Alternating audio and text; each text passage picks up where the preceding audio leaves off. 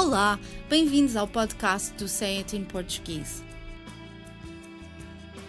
As línguas estão cheias de expressões coloquiais, idiomáticas, ditados e provérbios que acrescentam nuances à mensagem.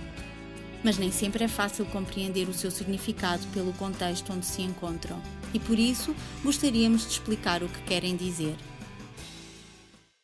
No texto do podcast da semana passada, usámos a expressão voltar à vaca fria com o sentido de abandonar uma deambulação linguística por outros assuntos e regressar ao tema em debate, ou, mais precisamente, à expressão que estávamos a explicar. Voltar à vaca fria é um idiomatismo frequentemente usado pelo autor do texto ou do discurso para explicar ao seu leitor ou ouvinte que vai regressar ao tópico e dessa forma reconhecer que se afastou, intencional ou acidentalmente, da temática principal. A frase mais frequentemente dita ou escrita é: Mas voltando à vaca fria, exatamente como fizemos no último podcast. Esta expressão pode igualmente ser usada entre pessoas com alguma familiaridade entre si para pedir ao interlocutor que decidiu enveredar por outros assuntos e parece estar a afastar-se cada vez mais do tema em debate para voltar ao que estava a dizer antes de começar a divagar. Nestes casos, o falante dirá, recorrendo a uma entoação de pedido ou súplica, voltando à vaca fria. Nestas circunstâncias, a expressão funciona apenas como uma chamada de atenção, um pedido para que o orador deixe de divagar e retome o tópico da conversa. A mesma declaração pode ser usada para interromper o orador e tomar a palavra. Não será a forma mais simpática, educada e delicada de exercer o direito de intervir num debate, pois está implícita uma crítica ao conteúdo do discurso do orador e por isso deve ser usada somente entre amigos ou pessoas com as quais temos bastante confiança. Um exemplo de uma situação de uso seria entre amigos ou em contextos informais de trabalho, quando a conversa toma um rumo diferente daquele que nos interessa e desejamos interromper o orador para expor a nossa própria argumentação.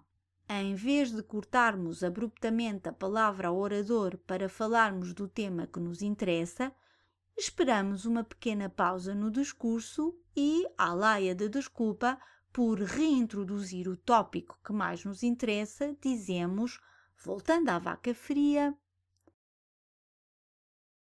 Neste tipo de situação, a frase funciona não apenas como um aviso que queremos falar de outra coisa, como na situação descrita no parágrafo anterior, mas também como um acabrunhado pedido de desculpa por interromper o falante para trazer a brasa à nossa sardinha.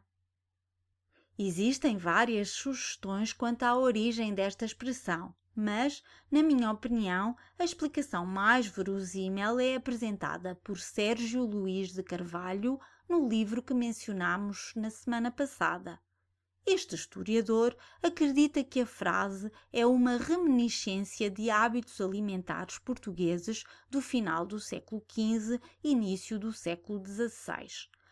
E, para corroborar o seu argumento, cita uma carta escrita por Garcia de Rezende, na qual o poeta, nascido na cidade de Évora no ano de 1470, recomenda a um amigo que, ao jantar, volta à vaca fria que sobrou do almoço. Pelos vistos, os portugueses abastados do final do século XV tinham por hábito grelhar bifes para comer na refeição que faziam a meio do dia e mais tarde comiam o que tivesse sobrado, mas sem requentar, frio, portanto. Considerando que a carne, sobretudo se estiver mal passada, se estraga rapidamente e, tendo em conta que não existiam muitos métodos de preservação de alimentos na época, parece-me bastante plausível que, se existissem sobras do almoço, estas fossem prontamente ingeridas ao jantar. Acrescente-se ainda que é bastante difícil aquecer um bife grelhado sem lhe retirar paladar e textura e, portanto, também não surpreende que estas sobras de bifes fossem servidas frias.